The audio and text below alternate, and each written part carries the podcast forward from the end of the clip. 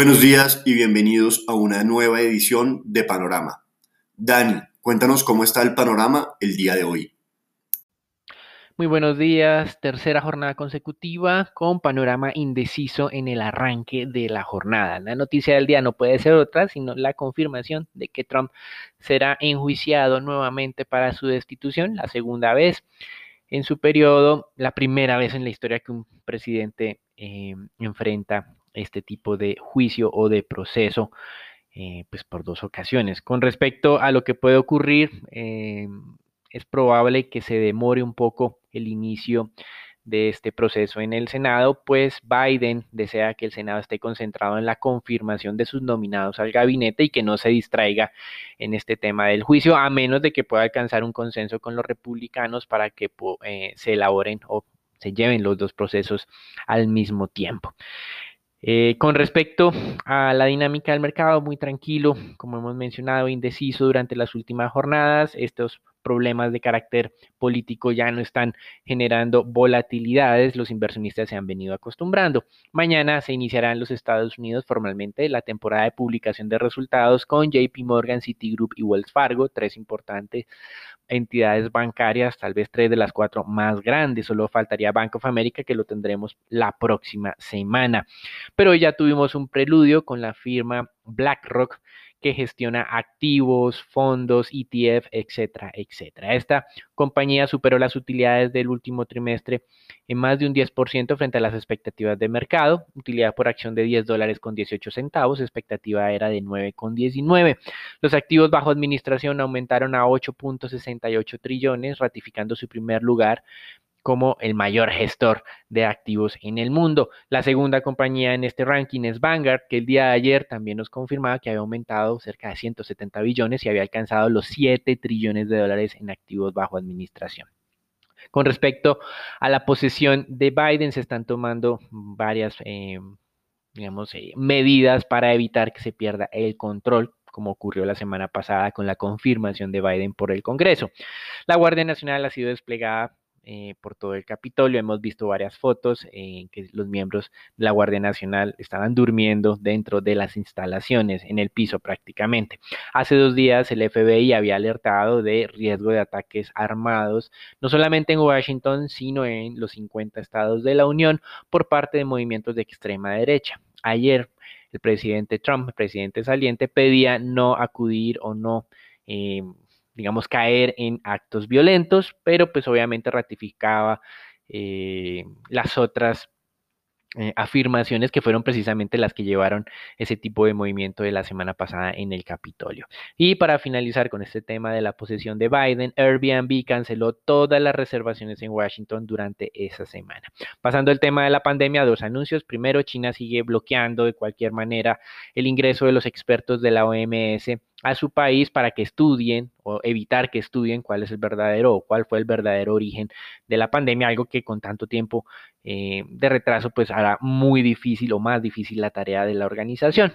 El día de ayer se dio a conocer que también había bloqueado el ingreso de dos expertos de la OMS debido a que estos dos expertos en teoría habían dado positivo en pruebas COVID. Mientras tanto, Johnson Johnson, donde Colombia tiene cifradas gran parte de las expectativas, también muchos países emergentes porque es una vacuna de menor precio y además su preservación es eh, menos compleja que la vacuna de Pfizer y la de Moderna, pues eh, se ha dado a conocer preliminarmente que la vacuna es segura, pero todavía se desconoce su porcentaje de efectividad, algo que en teoría tendremos datos preliminares en cerca de dos semanas. También Johnson Johnson estimaba que no recibiría la autorización de emergencia sino hasta el mes de marzo de este año por parte de los Estados Unidos. En divisas, dólar con comportamiento mixto frente a monedas reservas, pero debilitándose en América Latina. Y también en el mercado de divisas interesante, el superávit comercial chino en diciembre, nuevo récord histórico, 78.2 billones de dólares en un solo mes crecimiento de exportaciones del más del 18%, de las importaciones del 6,5%, y esto es uno de los resultados contrarios a la guerra comercial que desplegó Trump durante los últimos años. Mientras tanto, en materias primas, retroceso del petróleo, dos datos o dos informaciones que no han sido positivas para el mercado. La primera tiene que ver con un incremento de inventarios de gasolina y de destilados en suma de 9.2 millones de barriles que superaron la caída de inventarios de crudo de 3.25 millones de barriles. Y la otra es la contracción en las compras o en las importaciones chinas de crudo de cerca de un 15% entre diciembre y noviembre del 2020. La OPEP publicará hoy una actualización sobre su reporte mensual del estado del mercado petrolero y de las proyecciones que tienen para el año 2021. Por eso, digamos que el mercado estará atento y tratará de eh, darle algún piso a la corrección que estamos teniendo el día de hoy, que es casi un dólar en el precio del petróleo frente a lo que tuvimos en la, en la apertura de ayer. En renta fija, comportamiento interesante, continúan descendiendo las tasas de descuento de los tesoros luego de que alcanzaron un máximo de 1,16 hace dos días. Estamos ya a hoy a 1,10. JP Morgan está recomendando toma de utilidades en las estrategias de empinamiento de curva, pues considera que el margen de corto plazo para ganancias adicionales es estrecho, pero para mediano plazo sigue pensando en que ese empinamiento continuará, algo que pues es difícil de rebatir teniendo en cuenta que eh, todos esperamos una mejora de la situación económica hacia el segundo semestre de este año o por lo menos una mejora significativa. Patrick Harker, presidente de la Reserva de Filadelfia, afirmó que apoyaría la reducción de compras de bonos por parte de la Fed solo en el momento en que la inflación supere el 2%. De alguna forma está dando, eh, podría estar alineado con la posición que dice que no hay que reducir eh, las compras de bonos todavía o podría enmarcarse en los que sí quieren hacerlo, pues probablemente hacia finales de este año tengamos inflaciones en el 2%. La pregunta es si va a ser sostenido esos niveles de inflación, que creo que es donde hay más dudas. Y el día de ayer precisamente se publicaron las cifras de inflación en Estados Unidos, inflación básica estable en el 1.6%, tal y como se esperaba, pero la inflación total subió un poco más de lo anticipado, estaba en 1.2%, el mercado esperaba que subiera al 1.3% y subió al 1.4%. Para finalizar, hoy importante en la noche se va a conocer la adición al paquete fiscal aprobado en diciembre que desean tramitar los demócratas, pero la sorpresa sería, de acuerdo a Bloomberg, que sería una iniciativa bipartidista nuevamente. Ojalá este sea el sello de la administración Biden para cambiar eso que mencionábamos se ha venido presentando en los Estados Unidos durante los últimos 16 años aproximadamente. Eso es todo por el día de hoy. Los dejamos con Sharon, Raúl y Nicolás para que nos cuenten qué está ocurriendo en el mercado de capitales colombianos. Gracias, Dani. Bueno, el día de ayer el presidente Iván Duque anunció que el decreto de aislamiento selectivo con distanciamiento individual y responsable se extiende hasta el 28 de febrero de la mano con la emergencia eh, sanitaria. La decisión se tomó con el fin de contener la propagación de esta segunda ola de COVID-19. Esto significa que se mantienen restricciones de eventos de carácter público, discotecas y lugares de baile, el consumo de bebidas embriagantes en espacios públicos y establecimientos de comercio que no están en pruebas piloto. Asimismo, el presidente destacó que si hay una variación negativa en el comportamiento de la pandemia o un aumento de uso de camas de UCI, se tomarían las medidas específicas. Y en otros temas, en el balance de la DIAN para el año 2020, el recaudo bruto en Colombia fue de 146.18 billones con un cumplimiento así de la meta de 101.4%. Esto recordemos que la meta inicial para que se tenía en el 2020 era de 167.5 billones que se ajustó a los 144 billones como resultado del marco fiscal de mediano plazo, una disminución en la meta del 13.89%. De este valor recaudado, el 73.5% del recaudo correspondió a retención en la fuente a título de renta, IVA y tributos aduaneros, Comparado con el año 2019, se ve que el impuesto al patrimonio y el simple fueron los dos impuestos que crecieron positivamente en 326, casi 326 millones de pesos, mientras que el valor agregado IVA, la retención a la renta y el impuesto al consumo presentaron una disminución del recaudo de cerca de 10 billones de pesos, es decir, de un 8.2%. Esto respondiendo a las medidas que se tomaron eh, para la crisis económica.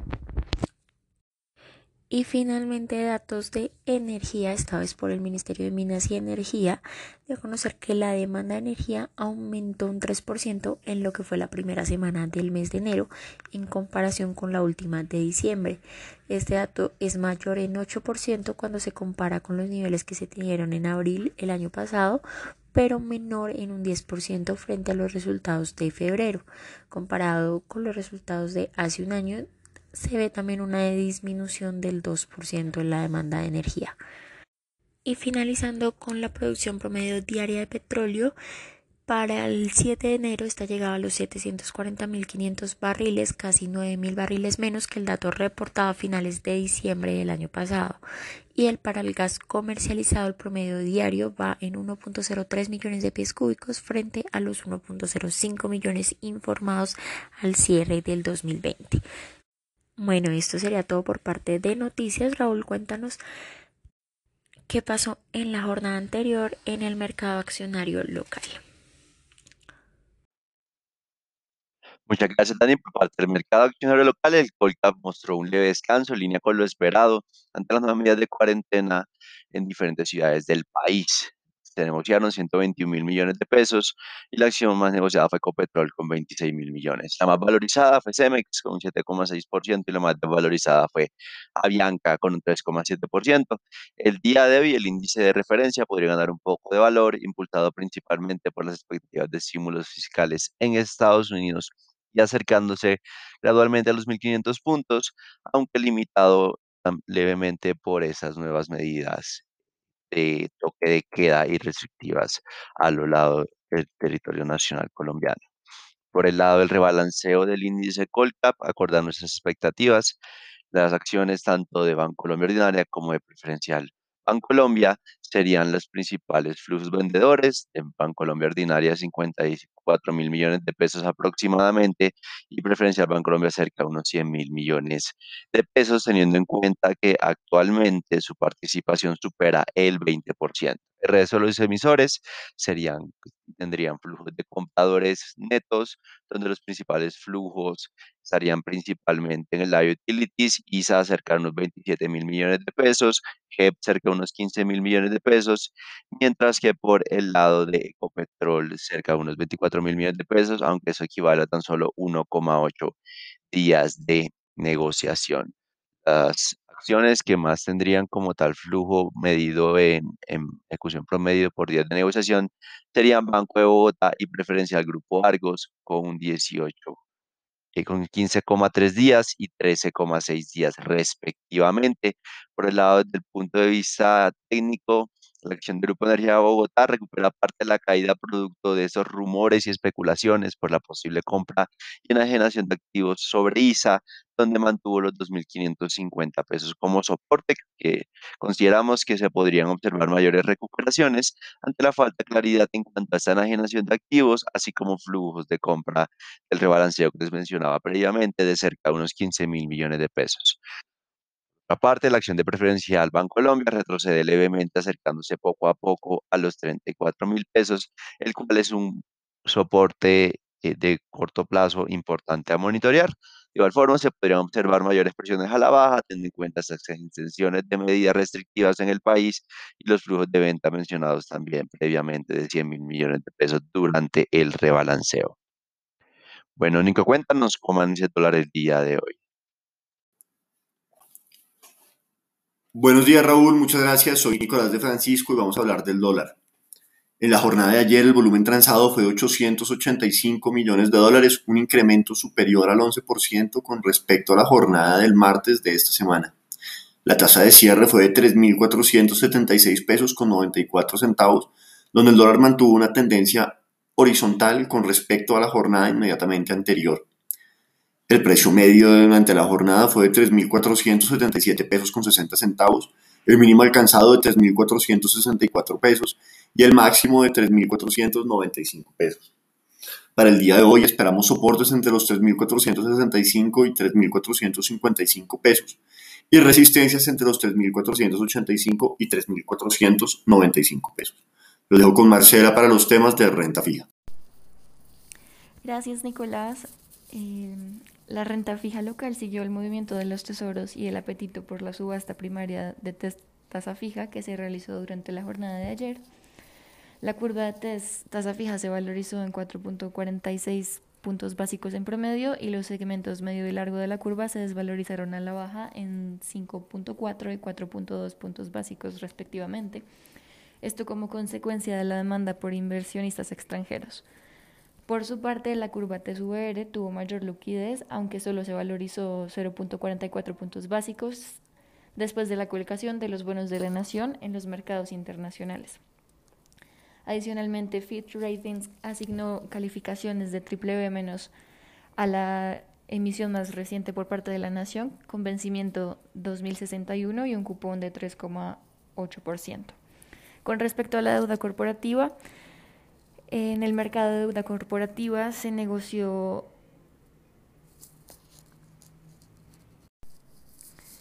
negoció 260 mil millones, el 85% correspondió a las operaciones del mercado secundario. Los títulos con mayor volumen transado fueron los de tasa fija, esto como consecuencia de la primera subasta del año de TES en pesos durante la jornada de ayer, con vencimiento de julio 36. La Nación emitió 1.5 billones de pesos con un corte de 6,19% y la demanda superó 3.7 veces el cupo, contribuyendo esto a la valorización del mercado secundario. Este es el panorama de renta fija por el día de hoy. Esperamos que tengan un buen día.